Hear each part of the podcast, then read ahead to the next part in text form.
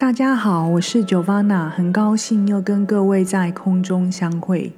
今年当代艺术界的震撼，莫过于 Beeple 以六千九百万在佳士得拍卖会结标，成为当价身价最高的艺术家之一。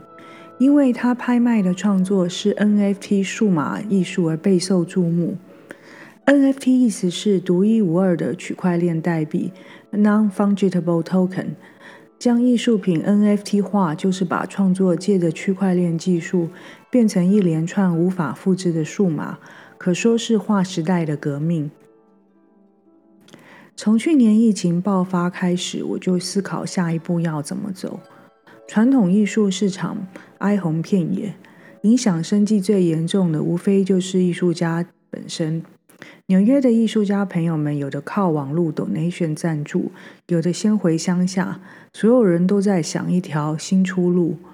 纽约中小型的艺廊也都苦撑。我策划的最后一场阿菲尔画廊老板都亲自把画作运过来，希望能够至少卖掉一些，减少库存。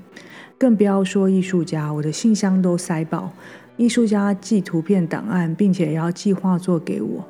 但纽约现在的情形就是已变成空城，藏家都搬走了，短时间看不到纽约的艺术市场会复苏，大家都在观望。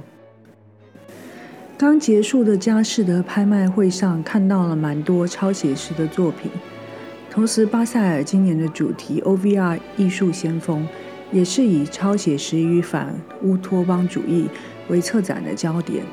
以往传统艺术市场还是以二战一九二零年代的 Modern 为主，今年 Beeple 创造了他自己的里程碑，也是他当代艺术的里程碑，一种以反乌托邦式的寓言说故事。他擅长用网络时代的迷因话题，加上超写实科幻手法，扭曲现实，而获得了 NFT 数码艺术爱好者的欢迎。Beeple 与 NFT 艺术肯定会写入当代艺术史，成为后世的历史。有趣的是，超写实主义并不是新的主义，科技也不是新的表现手法，它们已经存在了几世纪了。达文西就是身兼科学家、发明家与艺术家。佳士得的二十世纪艺术春拍会的亮点，乔治欧德齐里克、法兰西斯毕卡比亚、萨尔瓦多达利就是超写实画风。超写实主义往往不能符合审美观，大量幻想的元素与类似梦境的空虚，随着一群诞生在网络时代年轻的千禧世代藏家进场，主流的艺术市场策展方向也做了转变。巴塞尔的线上 OVR Pioneers 主打 3D 多媒体作品，Mail In 的朝瓦尔登十二朝圣的灵感。来源为对人工智慧机器学习的讽刺，人的价值是否就变成了一堆评分机制与数据？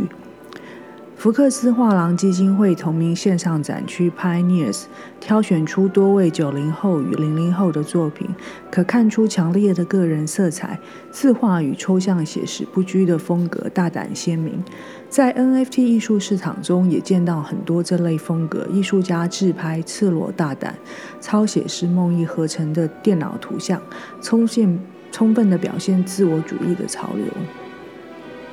艺术是什么？艺术对我而言本来就是生活的一部分，它无所不在。艺术也是商业行为，艺术品已经销售了几千年，是最古老的商业行为。有人类存在，就有人在买卖艺术品。艺术更是历史，历史都是由艺术家记载。以往记载无法保存，现在透过区块链技术，将艺术品数位化，上区块链产生了智慧凭证，每个艺术家都可以不朽。我对于 NFT 从排斥到支持，甚至自己也开始创作与买卖。NFT 是创作者的未来，更是艺术同业不可忽视的高科技必修学问。